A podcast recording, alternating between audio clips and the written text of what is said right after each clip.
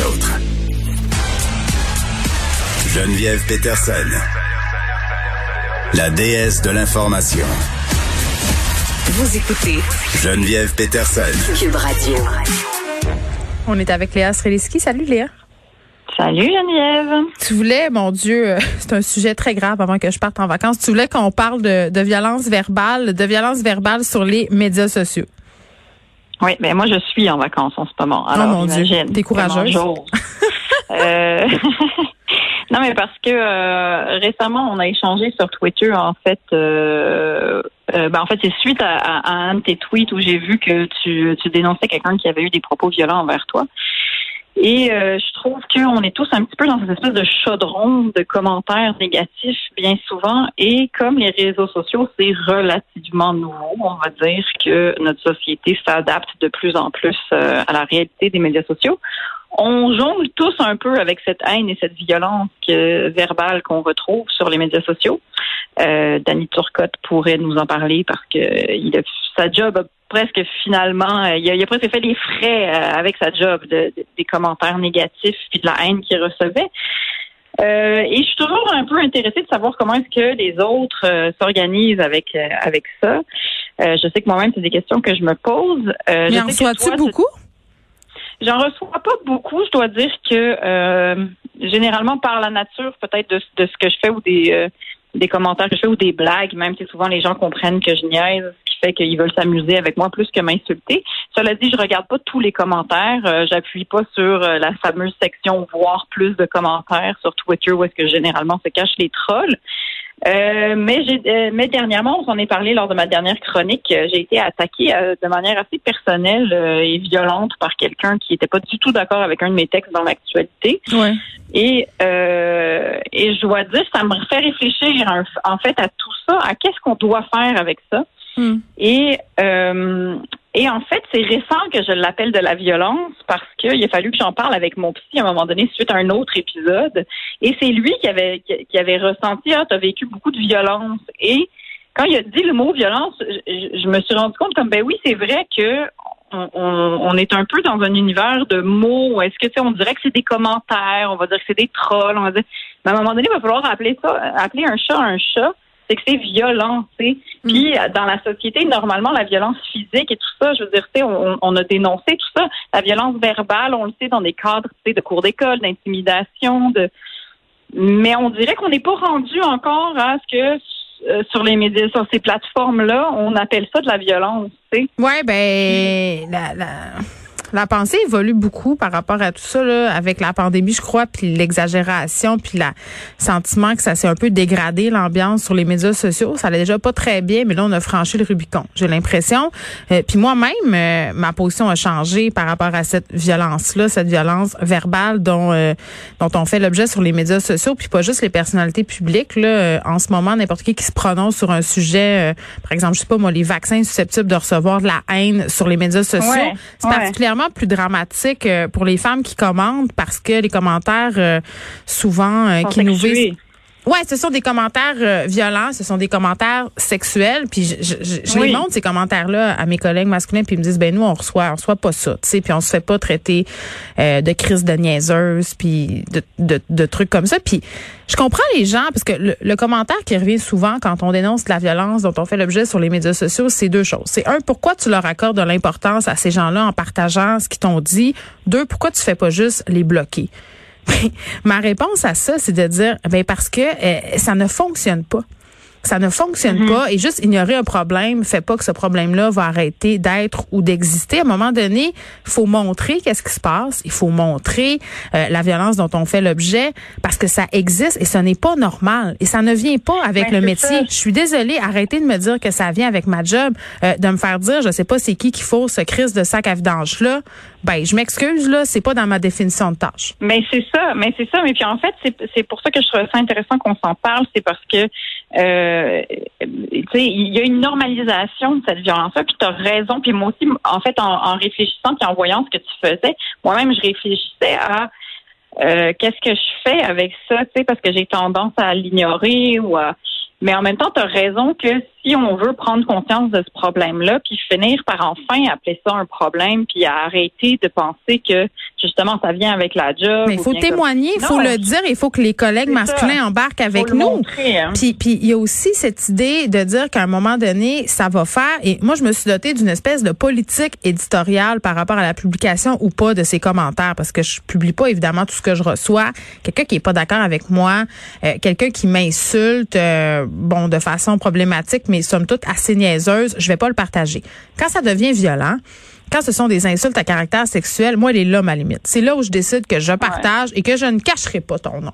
Bien désolé, là, mais regarde, c'est ça qui se passe et c'est ça qui va se passer. Donc, tenez-vous là pour dire, si vous avez à m'écrire des trucs, si vous n'êtes pas d'accord, euh, ça m'enchante par ailleurs. Vive le discours, vive le dialogue, vive la conversation. Mais les insultes à caractère sexuel et la violence, ça passe pas. Et ouais, et puis les attaques personnelles aussi, à un moment donné, c'est que c'est c'est que c'est pas du tout la même chose de vouloir défaire l'argument de quelqu'un et, de faire des attaques personnelles. Puis après, je veux dire, on n'est pas il faut soi-même se watcher quand, quand, quand il s'agit de ça parce qu'il faut pas c'est difficile des fois, t'es pas du tout d'accord avec quelqu'un, puis c'est sûr que tu as tendance à vouloir le vouloir y rentrer dedans. Sauf que, sauf qu'à un moment donné, je pense qu'il va falloir qu'on trouve des meilleures manières de, de, réguler tout ça, parce que là, c'est encore une fois un peu le tribunal populaire. Euh, sais, chacun est obligé de faire son code d'éthique. Euh, puis à un moment donné, ça suffit, tu sais. Puis c'est parce que aussi, c'est qu'on mesure pas l'effet que ça a, là, tu l'effet de recevoir de la haine et des commentaires violents et des mots violents de manière quotidienne. Mais je trouve que les, personnalités publiques sont très... Euh, c'est peut-être de la pudeur à un moment donné ou un désir de, de se protéger là-dedans, mais quand je vois des personnalités publiques qui, qui disent, ben ça me fait rien la haine sur les médias sociaux, je vais pas voir ça, je lis pas ça. Moi, j'y crois pas. J'y crois pas. crois pas. Puis c'est vrai que certains jours, ça me dérange moins que d'autres. Tu sais, euh, il y a certains jours où les insultes, bof, euh, je m'intéresse pas tant à ça, euh, je les lis puis ça me fait rien. Mais il y a d'autres jours où ça m'atteint, où ça m'atteint vraiment beaucoup, où ça me fait brûler en petite boule dans mon lit, où ça me donne le goût d'arrêter d'animer de la radio, d'écrire dans les journaux, où je me dis pourquoi, pourquoi je me fais vivre ça, tu sais, pourquoi je vis ça? Mais et c'est et c'est pas normal, tu sais, parce que et je suis désolée, mais moi non plus, je veux pas avoir une vie où est-ce que je fais semblant que je suis faite de marbre, puis qu'il y a rien qui m'atteint, puis que je suis au-dessus de ça, puis que je suis au-dessus de tout le monde, puis que non, non, non. Genre, je veux pas vivre comme ça, tu sais, parce que je veux pas être désensibilisée, parce que je trouve que tu te prives de la vie, tu te prives de, aussi. si tu es désensibilisé, ça veut dire que tu ressens plus le bon non plus, de même bon pas mais sentir le négatif. À un moment donné, euh, Patrick Lagacé avait fait une chronique sur sur euh, la violence sur les médias sociaux, puis qui disait la chronique c'est un sport dangereux, il faut que tu aies la coin dure. Je, para, je paraphrase là. Euh, j'avais, j'étais d'accord avec lui à l'époque, mais plus maintenant, parce que euh, si tu t'endurcis trop, si tu la coin dure, comme il dit, à un moment donné, tu l'as perdu ta sensibilité qui te permet euh, de t'insurger sur des sujets, d'être sensible à certains autres, de chroniquer de façon humaine, d'être ouverte, euh, de vouloir parler, de vouloir discuter, de vouloir comprendre. Si t'es à coin dure, tu penses que juste toi qui as raison, tu te calmes dans tes positions, tu veux plus rien savoir des autres, puis tu t'isoles dans ta tour d'ivoire. Et ça, c'est le risque du chroniqueur dans lequel plusieurs tombent, puis personne n'est à l'abri de ça. Oui, mais puis c'est ça, puis c'est une protection aussi, tu sais. Mm-hmm. Puis après, c'est sûr que si tu fais un métier public, c'est sûr que tu vas t'exposer à. Oui, ça vient avec la critique. Je, je, Mais ça, puis ça, c'est pas mal. C'est correct. Lignes, il y a, il y a des lignes à tracer, puis. Euh, puis je, je, et c'est aussi que tout le monde a l'impression qu'il vit dans un vase clos, ce qui fait que. Ça, c'est fascinant. Ben, ça, c'est fascinant, Léa. Le nombre de personnes, quand tu décides à répondre, qui disent, ah, je savais pas que c'était toi qui faisais tes médias sociaux. Excuse-moi, là. Je suis pas Billie Eilish, là. J'ai pas des gens payés pour répondre à ma place, là. c'est moi qui te réponds.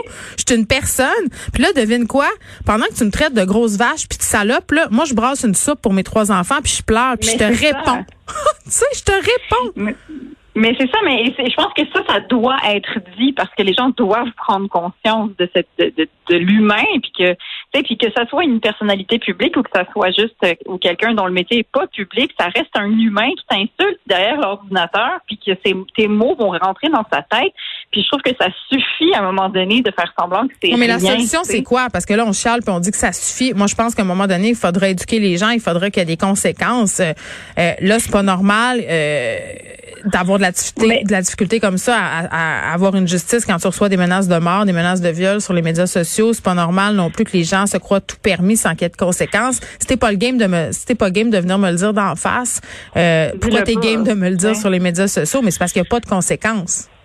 il n'y a pas de conséquences, il n'y a pas de règles, mais je veux dire, on en revient à l'invention de l'automobile où au début, tu devais pas pouvoir rouler n'importe où, puis sur les gens, puis il n'y avait pas de conséquences. ouais. Mais à un, moment, à un moment donné, je pense que, comme je disais, les médias sociaux, c'est malheureusement relativement récent, genre qu'on ait un monde virtuel, c'est très récent, là, tu sais, ça fait quoi, 20 ans peut-être max. Fait que je pense qu'on est en train de comprendre Oui, que... puis ce sont, ce sont des entreprises privées qui ont le contrôle sur Oui, un espace qui se veut démocratique, mais c'est une fausse démocratie. Elle n'existe pas, cette Oui. démocratie-là.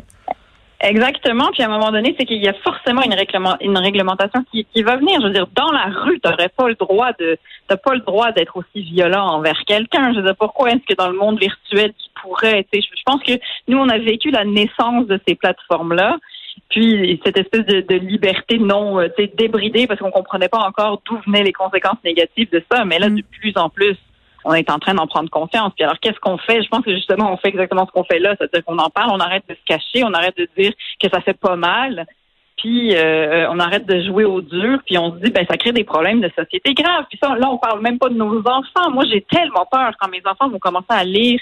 C'est sûr qu'ils vont avoir des commentaires négatifs des gens. Non, mais qui attends, attends que tu sois, ta- attends que tu sois assis à table et t'expliques à ta fille de 14 ans que tu te mettre à 28 pour écœurer quelqu'un sur Instagram, ça se fait pas vraiment. Je veux dire, tout ça, là. Parce que nous- parce que moi, je me rends compte que moi-même, là, j'ai participé parfois à des mouvements pas le fun sur les médias sociaux, à, Ben, à des sûr. mouvements qui ont fait du mal à des gens. Il faut avoir l'humilité aussi de reconnaître ça. Euh, mais ça va prendre l'encadrement et de l'éducation. Léa Streliski, merci beaucoup. Merci, on s'en reparle. À bientôt, Geneviève. Salut.